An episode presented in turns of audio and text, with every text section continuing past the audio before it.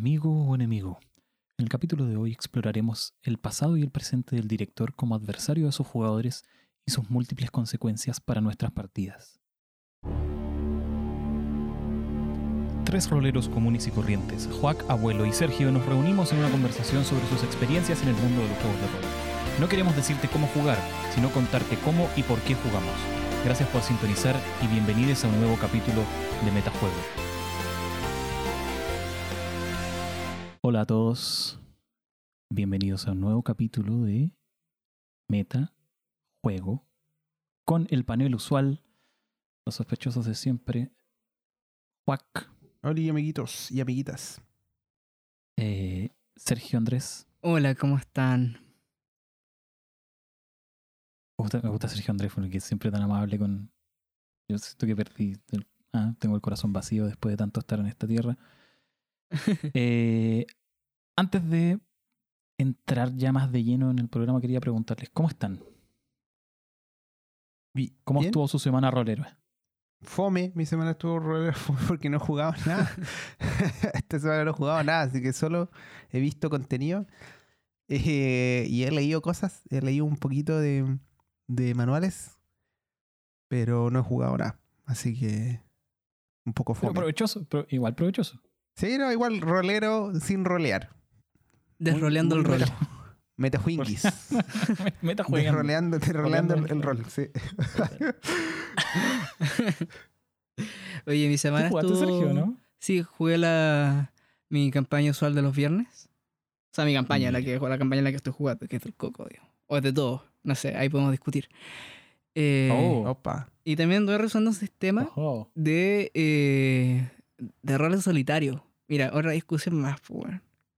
Y que se llama Quill. Es que me- Mira, me, me habían dicho que Ah, sí lo I- ubico. Ironsworn también era bueno pa- para jugar solito. Sí. Pero Quill es el de las cartas, ¿no? Eh, El de las cartas, efectivamente. Sí, es buena.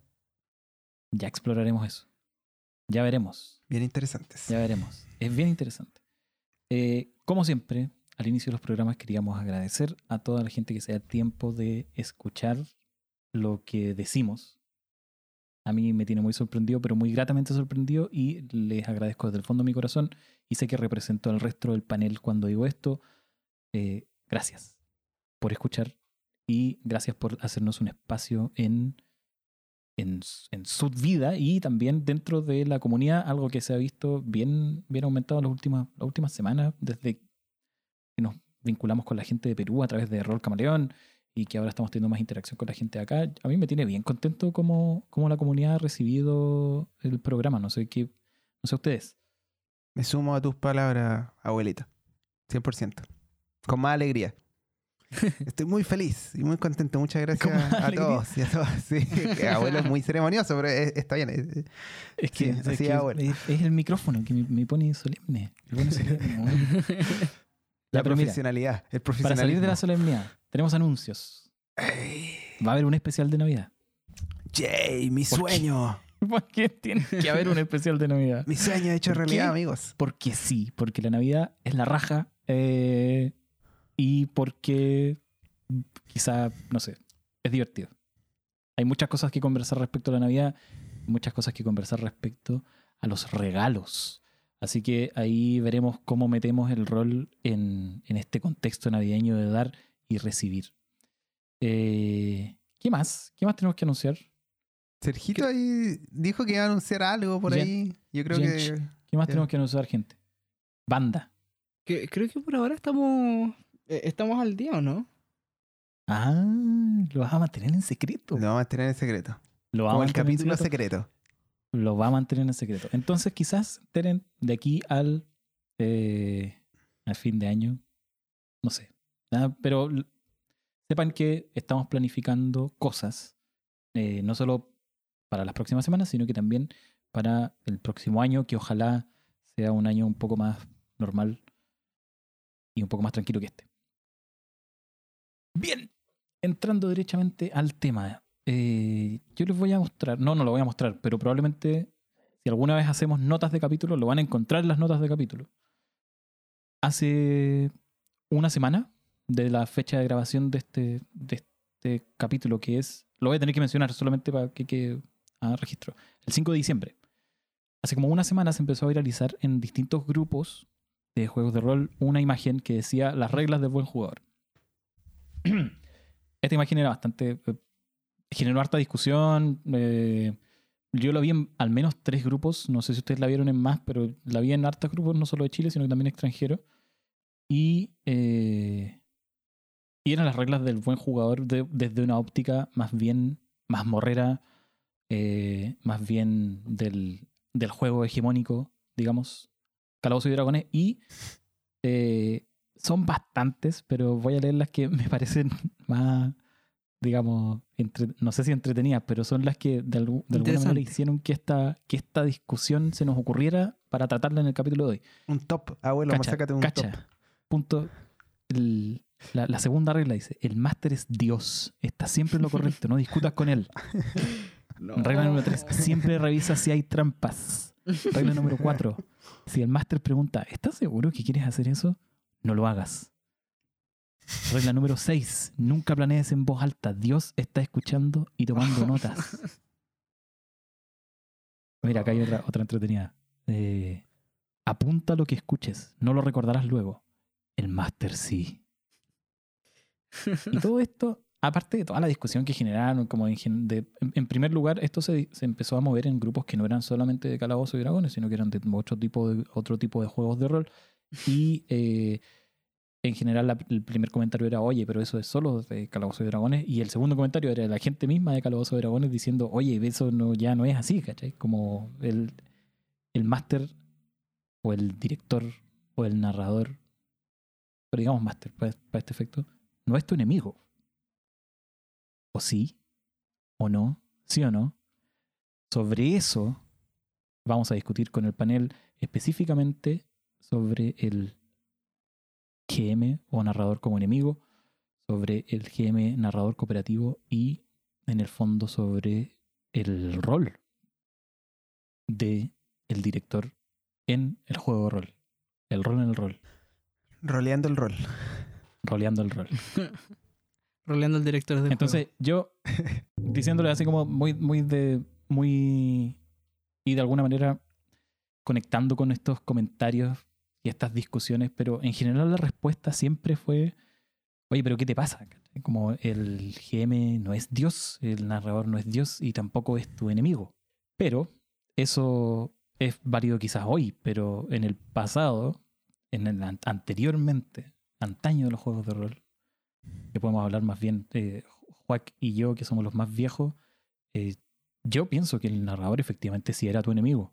O sea, los juegos o la forma en la que se jugaba era muy adversarial, en, el que uno como jugador armaba como su party, se trataba de meter a un calabozo y el dueño del calabozo, el amo del calabozo, eh, trataba de impedirte que tú obtengas lo que había dentro. Entonces ponía trampas y ponía monstruos y en esa como en ese choque de, de voluntades, eh, de eso trataba el juego básicamente, tratar de superar el desafío que te estaban poniendo al frente.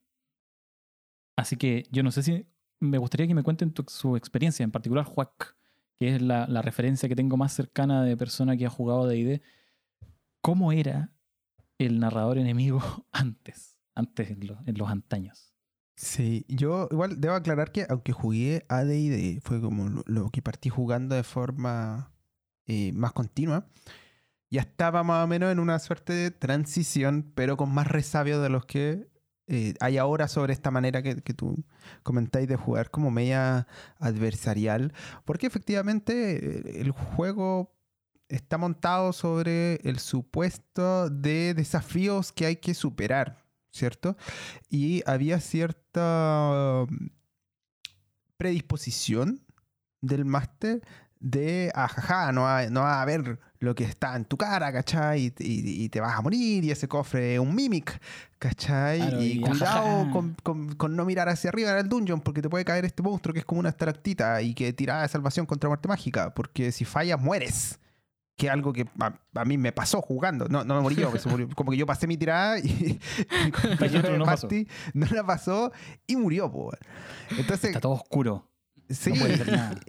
es Pero curioso. es oscuridad weón. mágica, así que tu Dark Vision no sirve de nada. Claro. Entonces, yo creo que esos juegos, no, no sé si no, no- no sé si estaban hechos para ser así.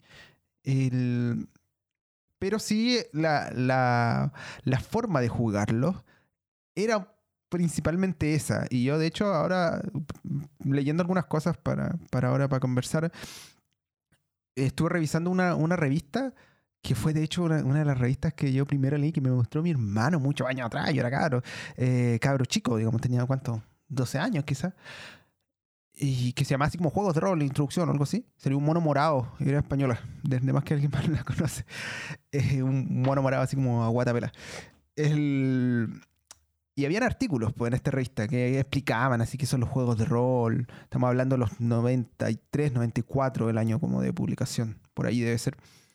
Y, Wow. y claro, ya, ya se comentaba, se comentaba un poco eso de trata de pensar que el máster no es tu enemigo, ¿cachai? Porque se notaba que desde esa época incluso ya había como cierto análisis eh, sobre esta forma de jugar y de entender el rol del Dungeon Master, en este caso, que, porque esa revista era full AD&D, que eh, AD&D en ese momento era como lo que es quinta hora, así es como el, el- powerhouse del rol, y probablemente era más, porque ahora hay más variedad de juegos. Y, claro, habían otros detalles, si se quiere, em, de manera antigua de jugar que no necesariamente tenían que ver con el, ad- el adversario, porque en el fondo te decía así como, ya, claro, está bien como ser adversario, o o sea, no sé si está bien, pero ¿qué sentido tiene ser adversario de un sujeto que controla el devenir del juego? ¿Cachai? Que hay, eso sí que estaba escrito así con, con, con la tinta así clara. Así como el máster sabe cómo va a terminar la historia. Era como bien, bien railroad, como... eh, ¿cómo, ¿Cómo se puede traducir eso en castellano? No, no sé. Pero como bien... Como una historia bien esquematizada, digamos. Eso, bien una historia bien esquematizada. Era como lo esperable, ¿cachai? Lo que decía el, Claro. el autor de ese artículo. Te decía entonces... eh, básicamente te Es decía la como, segunda regla. po. Claro, el máster es Dios. Está siempre lo correcto. Exacto. No discutas con él. ¿Cómo vaya a com- competir con Dios? No puedes, pues, ¿cachai? Entonces, como que esa, esa adversariedad en el fondo es una adversariedad como media, media aparente, ¿cierto? Porque si, si no sé, pues están jugando vampiros y el máster te dice, ok, están en la ciudad, amanece, ¿cachai? Entiendo que se mueren.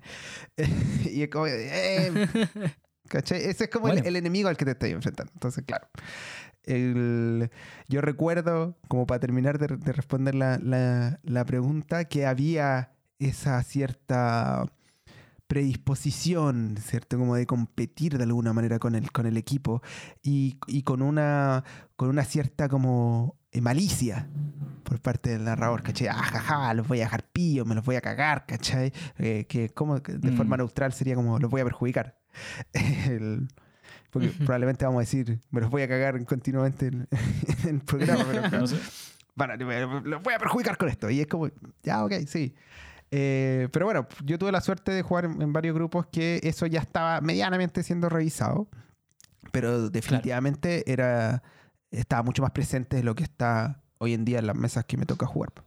Y estaba mucho más presente y estaba de alguna forma quizás relacionada con, con el, el juego evolucionando al mismo tiempo que los jugadores y la forma en la que lo jugaban. O sea, eh, yo no jugué en los 80 porque no estaba vivo, pero eh, de, lo que es, de lo que está escrito al menos era, era muy clara esa forma de jugar en la que había como una persona que era el amo del calabozo y esa persona generaba un calabozo, ojalá lo más imposible posible, lo más difícil posible, y tú ibas con tu grupo de amigos a tratar de superarlo y tratar de encontrar algo y se generaba como esta competición entre la persona que te ponía el obstáculo y la persona que quería superarlo, que era un grupo de jugadores. Pero, eh, y ahora tirándole un poco la pelota a Sergio, hay otros juegos donde... Y, esto, y yo sé porque tú me dijiste, hay otros juegos donde el, nar- el narrador de alguna forma eh, está escrito, no sé si está escrito, pero se ha jugado como alguien que se quiere cagar al, al, al jugador, al personaje. Eh, y voy a sacar directamente así el ejemplo de Paranoia, Mm. porque quiero que me lo explique. Yo nunca he leído Paranoia, yo solo he jugado Paranoia. Y voy a contar muy cortito la experiencia, porque estas experiencias de jugar Paranoia eran normalmente en eventos, y en eventos tipo eh, Concilio de Dragones, que era un evento muy, muy popular acá en Chile hace... puta, ya van a Más ser de 10 como años. 15 años, Mm. más de 10 años. Y se, se usaba mucho eso de la mesa masiva de paranoia, donde ya sí, inscriben- que se inscriban 25 personas y total la mitad van a, estar, van a estar muertas y se van a tener que ir en los primeros 15 minutos. ¿Cachai? Eh, entonces me gustaría que expliques es, ese narrador o ese, o ese director en relación con ese juego. Ya sabemos cómo Mm. funciona más o menos con los, con los términos más mazmorreros, ¿cachai? Claro. El Paranoia, yo. Mira, eh, he, ju- he jugado y dirigido más que nada la última versión, la, que fue publicada por Mongoose. eh, hace unos años, no, no, no sé cuándo exactamente. Eh, y jugué un poquito, creo que la, la segunda edición, que es como la más famosa dentro de todas. Pero, pero, pero, pero, eh, eso no lo jugué tanto y no me acuerdo muy bien qué decía como al respecto como de este rol del, eh, del narrador en Paranoia, porque efectivamente lo que trae Paranoia es un mundo distópico, así como 1984, una cuestión orwelliana eh, bien bien profundo, o sea, no, no, no sé si profunda es la palabra para paranoia, pero bien intensa, bien intensa, ¿ya? Y, y junto a todo eso, hay eh, un tono que permea todas las historias de paranoia y, y- y- todo el setting, que es como el absurdo, que es una cuestión que tiene que estar súper presente. Y bueno, pero ¿qué dice al final la, la- la última versión de Paranoia? Que eh, yo creo y espero, ojalá que sea así, no lo sé, pero no, no, no, me, no me parece extraño y me hace sentido que Paranoia no, no te propone destruir como a, a, lo- a- a tus jugadores cuando, cuando haces esta misión. Porque, eh, bueno, para los que no, no estén familiarizados con el juego, efectivamente eh, eh, tiene como un nivel de letalidad, por así decirlo. O sea, da- tiene un espacio para, para como la muerte que es súper grande. Tanto así que tus personajes tienen como vidas, tienen como una cantidad de clones que, que como se dice, con los que cuentan. Porque efectivamente pareciera ser que es fácil eh, eh, perderlos. Porque hay un computador que es, eh, eh, que es el que El rige el, el, el, ¿cómo se dice? Todo el complejo alfa, que se llama, que es como una especie como de búnker en el cual la humanidad está como encerrada como post tercera guerra mundial, una un, un rollo así. Eh, O sea, es la peor partida de los Sims que te puedas imaginar. Claro. Y efectivamente, el, el- el- el- computador está obsoleto y toma decisiones absurdas. Y eso es lo que tú tienes que. eh, e- ese es como el desafío que tiene el narrador, como en este juego, ¿cachai? Eh, pero no, no necesariamente, eh, el, y y lo dice el manual, lo dice expresamente, el, el- el- computador no es un asesino serial. No, no quiere cagarse de los personajes, ¿cachai? Eh, lo Yo creo que lo pusieron específicamente por la forma en la que la gente lo jugaba. En mi probablemente sí. experiencia era como que tú empezabas y te tocaba. Así, el, el- el director te narraba. Está amaneciendo, te despiertas. Y si no seguías una serie de cosas muy específicas, así como si lo primero que hacía y después de abrir los ojos era, no sé, decir, buenos días, señor ordenador, te moría. Y, y era tan fome, si eso era tan aburrido como, como no, no saberse la regla y morir. Y bueno, eh, las ediciones antiguas decían que saberse las reglas es, es- es traición. De, de- demostrar en la mesa que las reglas era traición. Eh, pero al, al- al final cuando vayas a jugar Paranoia sabías como lo que va en el fondo. No, eh, y este- es- yo creo que estáis como buscando esa experiencia, a menos que vengáis como, oh, ya voy a probar este, claro, a lo mejor en un evento, ¿cachai? Mira, Paranoia, ¿de qué será? No, juego Ujú. súper entretenido, te vas a morir de la risa, ya, y me meto y a lo mejor realmente puede ser chocante, pero si ya sabes de lo Claro. que va el juego, ¿cachai? Eh, Eso. eh, Solo me morí, no me eh, morí eh, de la es risa. bien- es como que- exacto. es bien Y bueno, lo que quiere hacer don comedia. el- el- al final hay que hacer como una especie como de separación, ¿no? Porque eh, un poco lo que. A, a donde apunta lo que dice el manual y, y cómo lo juego yo personalmente, es que hay que hacer como una dicotomía. O, o hay que separar dos cosas. Que como narrador, a lo mejor yo sí quiero representar un mundo letal y muy peligroso y absurdamente peligroso para los personajes. Y al mismo tiempo, como narrador o como director de juego, etc., eh, quiero que mis jugadores y la gente que está al lado mío que está ahí lo pasen bien. Claro. Y eso puede confluir, efectivamente. Yo, yo puedo ser un... eh, no, no, no, no el espíritu de paranoia. De hecho, yo creo que pues, podemos jugar perfectamente una, campaña, una partida de paranoia sin que alguien muera. Una campaña no creo, pero eh, una partida sí. Eh, eh, pero eh, claro, es distinto. Y yo creo que podemos disfrutar como de este como masoquismo como absurdo que tiene este espacio de masoquismo que te puede dar paranoia. Eso. Em, Claro. al, al mismo tiempo de eh, respetar de cierta forma como a tus jugadores y, y- y- y que ellos lo pasen bien que estáis dentro de eso. Dentro de eso. Y yo creo bueno, que es aplicable al resto de los juegos. Sí, sí, ahí yo creo que tocaste dos, dos cosas súper fundamentales. Como uno, que cuando vas a jugar paranoia, un poco sabes a lo que vas. Como vas a jugar este juego absurdo donde te vaya a morir un montón de veces. Eh, y por otro lado, el tema de esta distinción entre eh, a quién lo estáis haciendo pasar mal, si estáis haciendo pasar eh, mal al personaje o si estáis haciendo pasar mal al jugador. Yo como creo que hay juegos donde, donde el, personaje y el jugador confluyen o se, o se separan dependiendo de qué es la historia que estáis contando y qué es lo que estáis jugando. En Paranoia probablemente el personaje y el jugador están súper separados, ¿cachai? Como el, el jugador que sabe a lo que va, sabe que su personaje lo va a pasar pésimo. Eh, hay juegos quizás donde el personaje y el jugador están más pegados, pero antes de tratar ese tema, quería eh, proponer eh, en relación con lo primero que dijiste, sobre la persona que va a jugar Paranoia sabe a lo que va. Y eso tiene que ver con que eh, esta primera reacción o esta reacción como original que uno tiene a esta forma antigua de jugar donde el narrador o el director es como un adversario, es decir, obvio que no, obvio que el narrador no es un adversario, el narrador tiene que ser tu amigo, el narrador es como tu fan, o como dicen la gente de Daño World, etc. Eh, que la reacción puede ser como, "O- ojo que no, el narrador puede ser tu, tu adversario y eso puede quizá generar una experiencia de juego satisfactoria para todos. En el fondo, lo que quiero plantear es si hay una perilla o una herramienta de adversarialidad que pueda ser útil para uno como director o para uno como jugador para efectos de generar eh, como buenas historias. No, no siempre, que no siempre la relación con el director va a ser una relación de cooperación, sino que quizá como herramienta la competitividad y, el, y la adversarialidad, no sé si existe esa palabra en verdad, pero la, competitividad y, el pelear y el tenerlo como enemigo quizá puede servir como combustible también para crear eh, buenas historias. No sé qué opinan ustedes, Juac. Yo, la verdad es que estoy bien alejado de esa forma de, verlo, de esa forma como de jugar.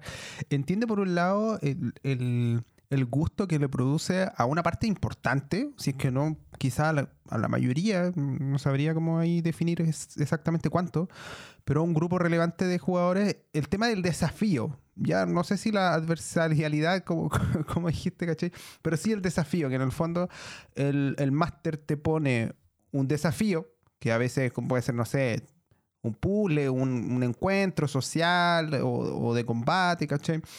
Que tú tenés que superar y superar eso, que al final es ganarle algo, es efectivamente agradable, digamos. Y hay gente que juega para sentir eso. Yo, en lo personal, no, no tanto, digamos, no, no es como mi, mi principal motor. Obviamente que es agradable cuando tú te sale ahí el crítico la tirada como buena y tú decís como, "Oh, uff, le estoy ganando como al, al gran malo y tal. Te gané. Claro, pero no, le no gané sé al si máster. está... Superé tu obstáculo. Claro, no, no, eso así como superé tu obstáculo que preparaste para ganarme con esta adivinanza. no, mm, a mí, en lo personal, no, no me mueve mucho la- la- el medidor, ¿cachai? Eh, porque además, claro, sobre la pregunta, así como en términos más literales, yo no creo que eso aporte a generar una buena historia. Creo que puede aportar a, a generar una buena experiencia de juego, porque el, te- el tema de superar el desafío tiene que ver como con una cuestión lúdica muy, muy fundamental, digamos, ¿cachai?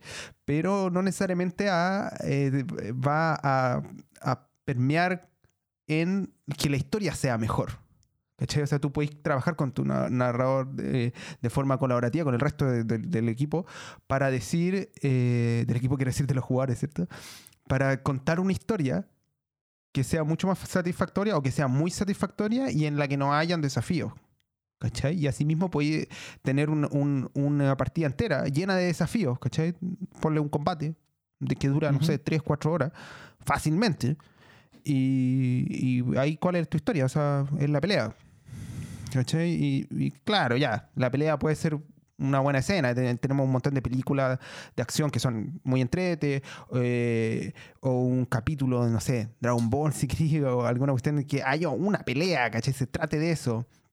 Y, y el relato esté como contenido ahí. Pero yo diría que eh, en términos como reales y efectivos, eh, no van de la mano. En términos como de jugar algo adversarial, ¿cachai? Con crear un buen relato. Yo creo que sí, eso es en todo caso como el tema del desafío para ciertos jugadores eh, puede ser como, o es de hecho, mm, súper entretenido. Eh, y nada, pues, ba- bacán por ello. Y como que es algo importante a la hora de saber con quién uno juega también. Ya como Eso. para saber cuáles son las cosas que uno quiere ver en la partida. Porque claro, yo, yo digo así como a mí no me mueve tanto, pero significa como que si en una partida me toca como un desafío, no la vaya a pasar bien, ¿cachai? Obviamente que, que no es así, pero sí, toda la campaña se trata que en todas las partidas hay como una... No sé si la voy a pasar también, ¿cachai? Prefiero como dedicarle las escasas horas que al final uno tiene, ahora que uno ya es más viejo, ¿cachai? A jugar, a avanzar, a contar como un relato. Ese es, es mi, mi rollo, más que a superar como el Mm. desafío. Onda, para mí el desafío es contar la historia con, las con, con lo- el resto de los jugadores, eh, con, es- con las reglas más o menos claras, digamos, las reglas del juego están claras, pero tú no sabes cómo van a confluir. po, y ahí está como un poco el desafío para mí. ¿cachai? Es que igual hay una. eh, es como rara la. El concepto como de ganar en los juegos de rol. Según yo, como que los juegos de rol. No algo como que se gane como que se pierda. Por lo menos como lo- los veo yo. Me causa mucha gracia. Cuando yo eh, iba a jugar como a la casa de mi, de mi amigo, después volví a mi casa, mi mamá me preguntaba, ¿cómo te fue? ¿Ganaste? Le decía siempre que sí, en realidad, porque tuvimos una sesión, contamos un- una parte de una historia que está ahí, eso como, podría ser como ganar, digamos. No sé, como, como, Ah. como perdí un juego de rol. Que se te muere O sea- el PJ. A lo mejor también eso puede ser una cuestión que- interesante. Pero el desafío O- se puede perder. Sí, se puede perder. El desafío se puede perder. Es- Ah, ya, pero. la, la forma de jugar, cuando, cuando estamos hablando de esta, de esta forma de jugar antigua, de, de el- los inicios del, del director como enemigo, absolutamente podéis perder. Absolutamente. O sea, tú- si tú llegáis con. Cacha, vamos a poner una historia, esto es una historia ficticia, pero ponte tú. Eh, en Santiago, Juac tiene la reputación de tener el dungeon más fatal. Nadie lo puede pasar. Hay mucha gente que ha intentado con sus parties de, con distintas combinaciones, así como, no, mira, sabéis que hay que llevar un healer extra. y. Eh, o no, mira, lo que pasa es que tu, tu sorcerer tiene que, ser, tiene que tener estos hechizos, ¿cachai? Y nadie ha podido salir airoso. Y tú vas eh, y, y lo superas, tú ganaste ese juego, ¿cachai? Y, ahí, y por eso decía como el tema del- de, las, de superar el, el, el objetivo o superar el obstáculo como una cuestión lúdicamente muy, muy, muy primitiva, muy, muy parte como de la esencia de lo que es jugar, ¿cachai? Oye, pero Como eso es como. No sé, suena como jugar no? Decent. Nunca he jugado a ¿O Descent. jugar qué? Es Decent. un dungeon crawler. Ah, pero- que efectivamente.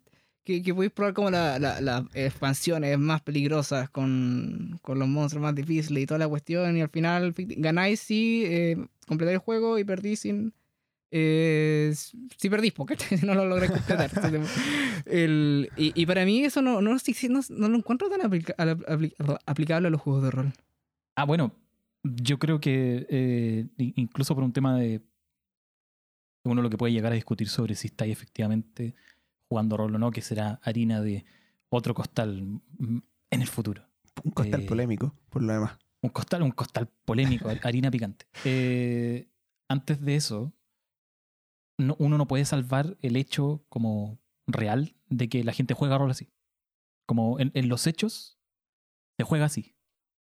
No todos, pero una parte relevante. Cuando la gente se junta a superar la, tumba de los horrores por enésima vez o cuando la gente como que llega como tu amigo y te dice como, oye, mira, me conseguí el- el- la maldición de Strad y es, y es nueva, ¿cachai? Y lo tratáis de superar, estáis jugando a superar un obstáculo, ¿cachai? Yo no sé si, si sería como, lo dejaría fuera de, de la experiencia del juego de rol el hecho de tener que superar obstáculos. Pero lo bueno es que todo lo que han mencionado sirve para pasar a un punto donde podemos discutir esto con mucha más calma, que tiene que ver con eh, las expectativas del jugador y cómo abordar esta, esta adversarialidad, pero en la sesión cero, ¿cachai? Porque acá ustedes lo que me están planteando es que tienen expectativas muy distintas de lo que debería ser un juego. Entonces ustedes no van a jugar un juego en el que solamente se trate de eh, pasar a la siguiente habitación del calabozo, ¿cachai? Entonces, les vuelvo a devolver la, conversación a ustedes, en, en el sentido de eh, volviendo a esta perilla, ¿cachai? Y volviendo a la distinción personaje-jugador. Como, ¿Cómo incluís esto en la sesión cero para asegurarte de que toda la gente lo pase bien y esté jugando como el juego que está acorde como a sus expectativas, ¿cachai? Sergio, yo creo que tú querías decir algo. No sé si podéis como aprovechar el impulso y... Sí, el, e- es que por ejemplo, ya, vamos a jugar la maldición de Strath, ¿cachai? Va- Vamos a jugar un, un módulo o cualquiera, eh, etcétera. Y imagínate que al final igual, no sé, TPK. TPK en la quinta sesión, una cuestión así. TPK, Ujú, se expliquemos qué, qué es TPK. TPK Total Party Kill en inglés. eh, que se mueren todos los, los- los personajes al final. Todos, todos muertos. Claro. Pero si durante, si construimos como historia, según yo, como durante el, el avance como de, de esas sesiones, ¿cachai? Es sobre el módulo, por así decirlo. Y puta, y, y, y las, ¿cómo se dice? Y, y las circunstancias como que, que llevaron a la muerte, no sé, pues ya bueno, se fueron las que fueron y se murieron. Pero de cierta forma construye cierta historia. Yo, yo no veo eso como una, decir como perdimos, ¿cachai? Yo, yo no siento que pierdo eh, que pierdo en, en esa partida de rol. Mm, yo estoy de acuerdo. Yo estoy, yo, yo estoy par- como de acuerdo con, con eso. Yo creo que de... Pero no podéis negar que no superaste el obstáculo. Claro. En términos como lúdicos. ¿Cachai? Ya, pero eh, a lo mejor está hablando Que de no cosas superaste el distintas. obstáculo en una, en una partida que se trataba de superar el obstáculo. A lo mejor estamos viendo como la el- esto a niveles distintos. Porque esto se está viendo como del punto como específico de superar un obstáculo en la trama o la trama como un obstáculo. Pero eh, yo lo estoy viendo como el punto de jugar rol, de una actividad como que comprende la trama, que comprende lo, la, la- ¿cómo se dice? los obstáculos que ponga, el- se pongan como entre medio. Claro, el, el tema es que yo creo que eso, por ejemplo, es algo que efectivamente tienes que conversar en la sesión cero, porque es perfectamente válido que alguien llegue a decir, Juan, no tengo idea, este módulo X, ¿cachai? No, no la maldición de estrado o, o el que sea, ¿cachai? Se pasa usualmente en promedio con cuatro personajes eh, que van del nivel 1 al nivel 4, ¿cachai? En cinco Estamos partidas. inventando, no sabemos. ¿Cachai? Estoy inventando, no tengo idea. Eh, quiero pasarlo en tres. Entonces, y, y yo quiero jugar esta cuestión porque quiero pasarlo. ¿Cachai? Eh, de- ese es, es- es un, un punto de partida súper distinto al que tú estás- de- el que tenía en Sí. mente, ¿cachai? Que es como juguemos rol, ¿cachai? Contemos un- un- una historia, utilicemos las reglas, ¿cachai? Agarrémonos del relato que trae este módulo, que obvio que, es- obviamente que está bien, ¿cachai? Sí, tampoco, tampoco está mal, ojo, creo yo al menos, jugar así como a decir, bueno, quiero pasarme este calabozo de esta o esta No, otra no, forma. para nada. Esa forma Para nada. táctica, ¿cachai? Claro. Porque en la forma táctica, al final, tú te ponías a prueba eh, tu táctica. Ponías a prueba qué tan efectivos son No, tus sea, métodos de Y movilización. estáis subiendo de la perilla o recursos, bajando la ¿cachai? perilla de lo que estáis esperando para el juego de rol. Claro. ¿cachai? Como, oye, yo quiero que, que el juego se trate como 60% de táctica y 30% de, eh, no sé, interactuar con estereotipos racistas de la maldición de Strat. Entonces, yo creo que en ese sentido eh, es fundamental en la sesión cero explicitar un poco a qué venimos. Lo, lo que pasa es que cuando uno juega con gente conocida, ya sabéis qué es lo que le gusta, qué es lo que no le gusta, ¿cachai? Y, y- y esas, esas perillas están más o menos preseteadas, ¿cierto? De antemano. Pero de todas formas, yo creo que es, es lo mejor decir, ah, sabéis que tengo una idea que esta campaña sea de tal o cual forma, ¿cachai? Tengo una idea de preparar, por ejemplo, hartos calabozos. Chiquillos, ¿les parece? Háganse personajes que sean funcionales, no se hagan así como, no gasten ese punto X en una, en una parte perdida de la hoja, ¿cachai? Porque lo van a necesitar. Es- súper válido decir eso, y yo creo que el momento co- correcto para hacerlo es en la sesión cero, ¿cachai? Y, y Mm. tú como, como Mm. director o como jugador, ¿cachai? Obviamente, yo estoy asumiendo como director, estoy pensando en cuando yo invito a jugadores y viene a la sesión cero y les cuento de qué se trata el juego, cuál es mi idea en general, ¿cachai? Y si es que hay, a veces no hay. El, pero a veces simplemente el tono. Quiero contar una historia que sea más o menos ligera o pesada, que es un poco lo que nos pasó en la, en la mesa que estamos jugando de séptimo, justamente, que no, no tenía mucha idea de qué, cómo, qué es lo que iba a salir, ¿cachai? el- y todos dijimos, ya, sí, sí, buena, bacán, pero eso podría haber sido distinto. pues, Podría haber sido, ya, chiquillo, aquí vamos a ver, un, ocupar un tono de dificultad, nos vamos a meter a las ruinas, ¿cachai? Cirne, y va a tratarse de agarrar como los, eh, los artículos indiana ionescos, ¿cachai? Y- y- y todas las cosas te van a hacer daño. Y te van a matar. Así que cuidado, ¿cachai? Ojo, háganse un personaje pensando en eso. Si es que les interesa, obviamente. pues, Siempre es válido en la sesión cero también decir, chuta, ¿sabes qué? En verdad, no eres tú, soy yo. Y, y creo que no, no voy a pegar mucho en este grupo. ¿cachai? Es- Está bien eso. Porque al final, Claro. y aquí, para terminar, yo creo que el, el tema de la adversariedad, eh, yo lo traduzco al tema del desafío. ¿cachai? Para mí ahí está como la, la perilla que uno tiene que mover. Eh, que tiene que ver cuánto desafío va a haber, desafío lúdico, desafío como de, de ponerle pruebas al jugador para que las supere, digamos. Y cuánto de otros elementos también van a haber. ¿cachai? Yo siempre lo pienso eh, de una forma bien básica si se quiere, pero así es como, como lo hago yo al menos, en temas cuánto de desafío, cuánto peso de reglas va a haber y cuánto peso de trama va a haber, ¿cachai? ¿Dónde, dónde le vamos a poner como la- las ganas y en qué, cómo nos vamos a gastar esos, no sé, tres horas, cuatro horas que vamos a jugar en cada sesión? El- y en ese sentido, yo creo que el máster cuando te, te caga, te trata de perjudicar de alguna manera, si es que tú quieres jugar esa forma como desafío, nunca puede perjudicar al jugador. po. O sea, eso yo creo que tiene que estar fuera de, de cualquier tipo de conversación, porque eso al final, ¿qué significa? Para Mm. mí, personalmente, perjudicar al jugador es hacer lo que la pase mal. Y eso creo que no, no tiene mucho sentido de, de hacerlo de forma así explícita. Voy a tratar que la pasen mal. De repente, como que ofrecí una partida tan mala y tan fome que efectivamente lo que perdió, lo que perdió el jugador fue su tiempo, ¿cachai? Como jugando contigo, eso, Mm. puta. Mi mayor temor, ¿cachai? Pero. Claro. Pero claro, no, no, yo siento que esa adversalidad tiene que ser como para el personaje, ¿cachai? Y tiene que ser como conversada, además. Sí, yo estoy de acuerdo.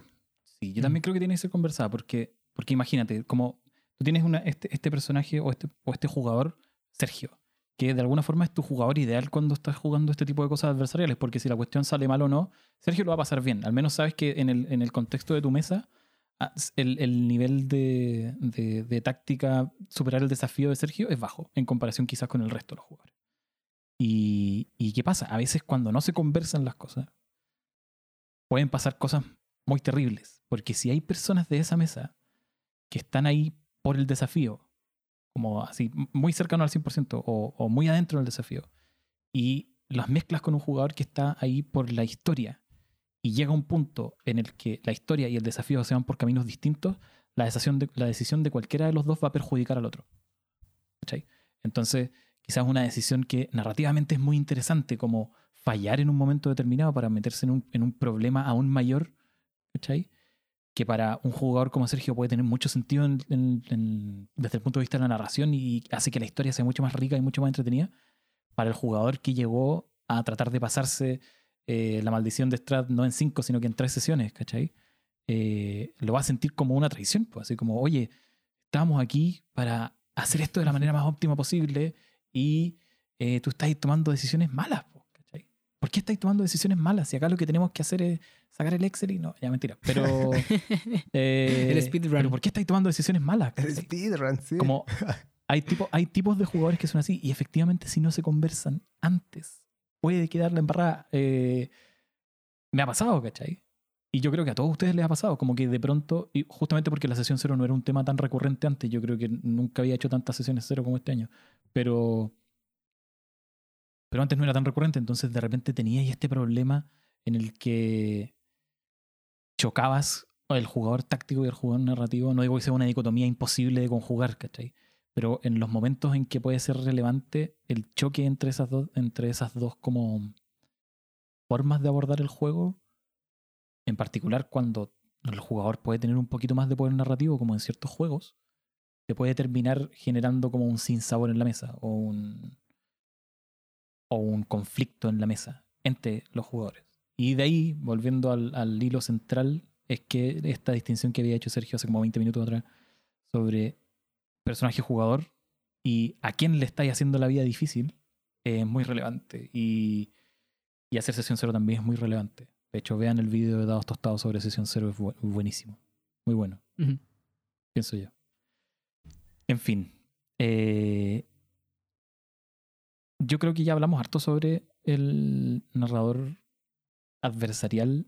Yo creo que quedó más o menos clara la postura de todos los que, de todos los que estamos acá en, en el sentido de qué es lo que significaba y que y este concepto que, del que hemos abusado durante todo esto, durante todos estos programas de la perilla, a mí me encanta. Me encanta pensar que todas estas cosas son como perillas de un sintetizador que podéis ir ajustando, ¿cachai? Para lograr la, la experiencia que, que todos quieren. Pero eh, esto es solo, una, solo una faceta del narrador. Y el narrador puede tener otras facetas. Eh, no solo enemigo, también cooperativo o de, o de otro tipo. No sé, no sé qué piensen ustedes ahí. Claro, o sea, en términos de del eje, digamos, adversario, amigo o colaborador, el, yo creo que, que sí, es súper claro que, el, que el, el director en el fondo puede tomar otra, otras facetas que no son las de adversario y que para mí es deseable. O sea, mi visión, esto es una cuestión súper personal, del narrador es que tiene que operar un poco bueno, obviamente dependiendo como de- del juego que estés jugando. Hay que ajustar la expectativa a- al, al paquete de reglas y al escenario de campaña que tenía al frente. Eso como en primer lugar. Eso.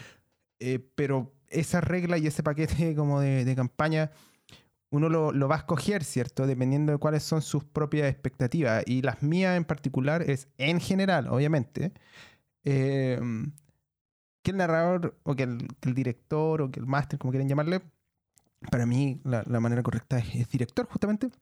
¿Por qué? Porque tiene que dirigir, en el fondo, los esfuerzos colaborativos del grupo para que resulte algo más eh, o sea, lo más armónico posible, digamos, a la hora de darle a cada quien lo que está esperando recibir. ¿Cachai? Entonces, la dosis exacta, el tema que tú decís de las perillas, la dosis exacta de desafío, la dosis exacta de, eh, de narrativa, ¿cachai? La dosis exacta de agencia, ¿cachai? ¿Cuánto quiere contar el propio jugador? ¿Cuánto quiere que tú, como narrador o como director, cuentes, ¿cachai? Y relates Mm, cuánto quieres tú avanzar eh, en una partida, digamos, por ejemplo, en términos de conflicto, ¿cierto? No como de escenas pensadas previamente, digamos, como ya, que tú uno va jugando, jugando, jugando y uno dice, ya, ok, aquí yo creo que ya podemos terminar la, la- la partida, porque tam- también uno de repente puede jugar 100 Claro. horas, ya, está exagerando. Ya se desarrolló harto este tema, así que. Es suficiente y, y- y a veces tú jugáis un montón de horas y no avanzáis nada a la trama. Y para mí eso, por ejemplo, es algo de lo que, bueno, toda la mesa se tiene que, te- se tiene que eh, poner a trabajar en conjunto para lograrlo, ciertamente, pero quien coordina todos esos esfuerzos de alguna manera, para mí eh, tiene que ser el director. El, esto nuevamente hablando en general, hay juegos en los que obviamente cambia y qué sé yo. Pero, pero es como un poco la expectativa que yo, yo, yo tengo y espero que tome ese papel frente como al, al narrador o al director como rival o enemigo, ¿cachai? Este narrador como coordinador, ¿cachai? Mm. Y así hay otros, ¿no? Está el narrador, puede, no solo coordinador, también puede ser como. A mí no me ha tocado nunca, pero puede ser que te topes con un narrador, he escuchado historias, con un narrador que se tome la narración muy en serio, en el sentido de que él es como el autor de lo que estáis jugando, y, y tú vas como jugador a interactuar con su historia. O, y así hay otros, me imagino que hay otros tipos de narradores también.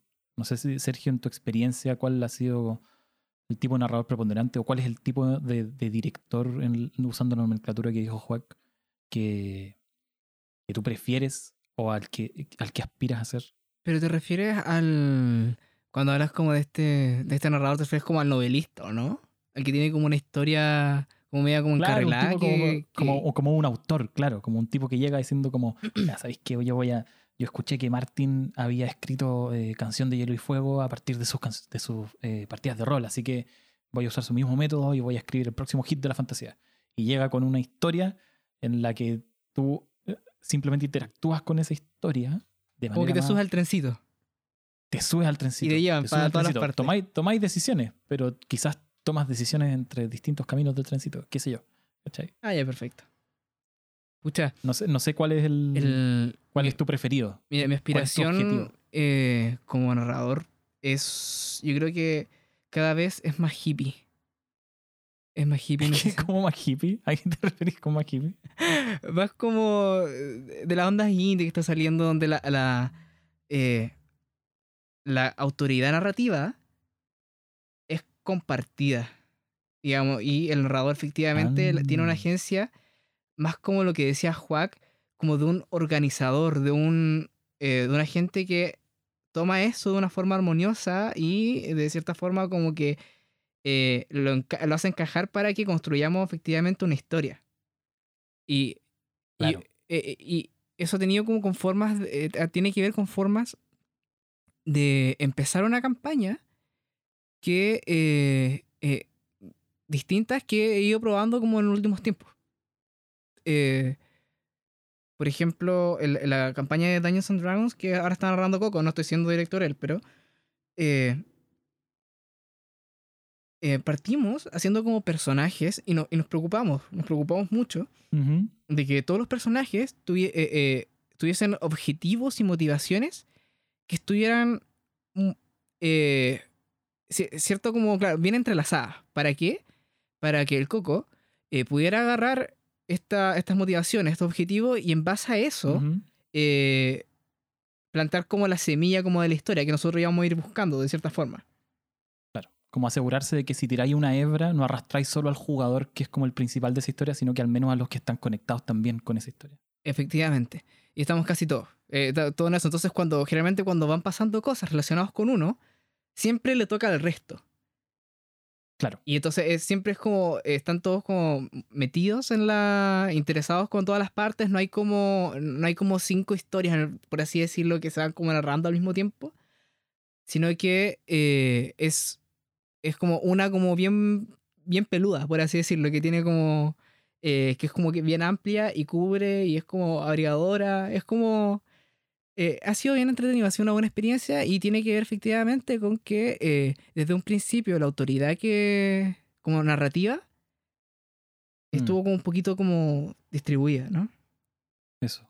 Compartir el privilegio, como decía Joaquín en algunos hace algunos capítulos. Sí. Yo creo que este tema en particular, eh, nosotros tratamos acá una sola faceta finalmente. Durante, durante todo lo que hemos conversado hasta ahora, hemos hablado solo de una, de una faceta, o digamos de, una, de un eje, como esta co- cooperación a eh, competición, si se quiere. Una sola, una sola perilla, volviendo a la analogía de las perillas tan, que tanto me gusta a mí. Eh, pero claro, todas estas facetas pueden ser como, yo creo que ex- explorables en sí mismas, quizás en otros programas. Tal vez lo hagamos, tal vez no, no lo sé. Eh, yo creo que sí. Yo creo que sí. Pero ya para ir cerrando, quería hacer dos precisiones. Una es que, tal como dijo Juac, nosotros no tenemos un, o al menos yo hablo personalmente, yo no tengo un, un concepto particular para la figura del director de juego, narrador, game master, dungeon master. Cuando uso el concepto de narrador, lo hago más por costumbre, sin que tenga como un peso específico, porque yo sé, y quizás lo, lo hablemos en algún otro programa, que el concepto en particular es bien disputado y hay, hay muchos posts de blogs de gente peleando, oye, no, no se llama narrador, en verdad se llama de otra forma, y game master para allá, y director para acá, y etcétera al menos sepan que nosotros no lo hemos usado con ningún tipo de carga eh, en respecto a esa discusión en el pasado. Ahora Juan dijo director, me parece que es como el más, el que engloba más la actividad. Y lo segundo que quería decir era que eh, ¿cuáles son los comentarios finales que tienen hasta aquí? No sé si Sergio Joaquín quiere partir, quién tiene más a, a la mano lo que quiere decir. Yo tengo, estaba justo anotando eh, qué es lo que quería decir y creo que dentro de, de las cosas relevantes, a partir de lo, de lo conversado, justamente ya no, no necesariamente sobre el tema de ser rival, eh, creo que es súper importante conversar con el grupo en la sesión cero, eh, especialmente, o bueno, cuando- antes de jugar al final del día. Mm. ¿Y qué es lo que se busca en esa partida, cachai? ¿En, en- en cómo vamos a invertir esas horas de juego que le vamos a dedicar a la partida? Y que, que ciertamente, mientras más horas se les van a dedicar, ¿cachai? Mientras más tiempo vaya a invertir con el resto de los jugadores, más claro hay que tener qué es lo que vaya a jugar. Porque si jugáis un one shot, ya en verdad da un poco lo mismo, ¿cachai? Ya jugaste una vez, ya buena onda. Bien. Pero si jugáis una campaña que dura, no sé, un año, o que está planificada, digamos, para que dure un año, eh, chuta, sí, obviamente que es bueno y es importante saber de antemano cuáles son las expectativas de juego. ¿Cachai? ¿Qué es lo que tú Mm. estáis buscando? Eh, ya ni siquiera como en términos de género, ni de trama, ni de avance del personaje, ya es como eh, más en general que eso, un, un zoom out a eso, ¿cachai? Es como, ¿cuánto desafío querí? ¿Cuánto control de la historia queréis tener? ¿Cachai? Eh, ¿Cómo se van a resolver de repente como los conflictos eventualmente que hay que tener con, con el narrador? Y bueno, así hay una lista larga de cosas. Pero eh, en Ujú. particular ahora sobre qué postura vaya a tomar frente al tema de eh, esta como rivalidad, ¿cierto? O esta colaboración que es que estábamos comentando. Eh, creo que es súper importante eh, conversarla de antemano, como les decía, y también, y aquí aprovechando la experiencia reciente, eh, volver a conversarla durante la, la- la partida, durante como el desarrollo de, no de la partida como una sesión, sino como de la campaña, ¿cachai? Y decir en algún Mm. momento, ¿cómo vamos? Muchachos, es como que le, le han parecido bien las sesiones, o le han parecido mal, como en temas como de Mm. evaluación en general, ¿cachai? Eh, y en particular, como, ¿qué les parece la perilla? ¿Han sentido que han podido como jugar lo que estaban esperando jugar? Para corregir y enmendar el rumbo, ¿cachai? Y para saber eh, cuando, obviamente, cuando haya que corregirlo, y si no, para darle con, con más con más vehemencia. Eh, y si no, eh, también como para saber cuánto tiempo vamos de juego, ¿cachai? Acortamos, alargamos, nos quedamos como estamos. Eh, y, y todos esos asuntos como que tienen que ver con lo que está alrededor, digamos, del juego, pero que van a asegurar que cuando uno entra a ese núcleo de jugar propiamente tal, ¿cachai?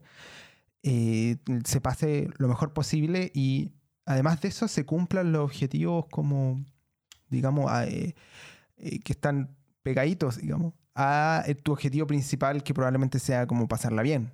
¿Cachai? Que en mi caso el objetivo como pegadito que está es como que la historia sea buena. Que el relato, digamos, que vaya a extraer de ahí sea interesante de contar. ¿Cachai?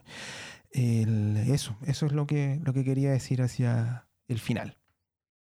Sergio. Para terminar, Sí, sí. eh, yo creo que en la medida al final que estemos todos remando para el mismo lado, en ese sentido como jugadores, incluyendo al di- director de juego, al narrador, lo que sea, eh, en la medida que estemos remando para el mismo lado, eh, vamos a lograr cosas más satisfactorias para todos o vamos a estar más cerca de eso por lo menos, va a ser más probable, ¿no? Que estamos efectivamente, eh, estamos remando para lados distintos, por eso lo que decía Juan, ajustar la expectativa y lo que uno espera del juego en la, la sesión cero y durante la campaña eh, es súper importante. En, en ese sentido, aun, yo creo que aun cuando el, el- el narrador efectivamente eh, tenga que ser de pronto un adversario, porque está atado como a la, a, a la verosimilitud de, un- de- de interpretar un personaje que de verdad quiere asesinar como a los a, a- a los PNJ, ¿cachai? Perdón, a, los- a, los, a los PJ, Los PJs. a, a los PJ porque son su archienemigos, etcétera, da lo mismo.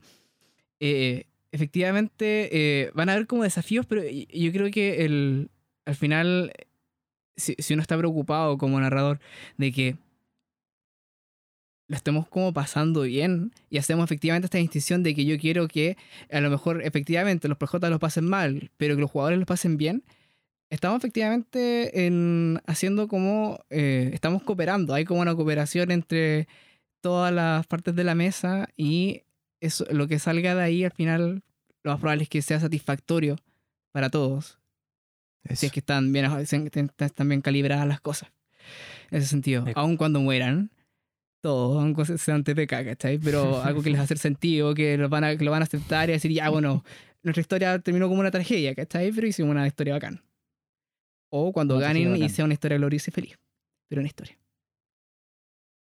Claro. ¿Cachai que hace un par de programas que estamos terminando con, con, la- con una conclusión más o menos parecida? Como pongámonos de acuerdo, cooperemos, eh, hablemos las cosas en la sesión cero.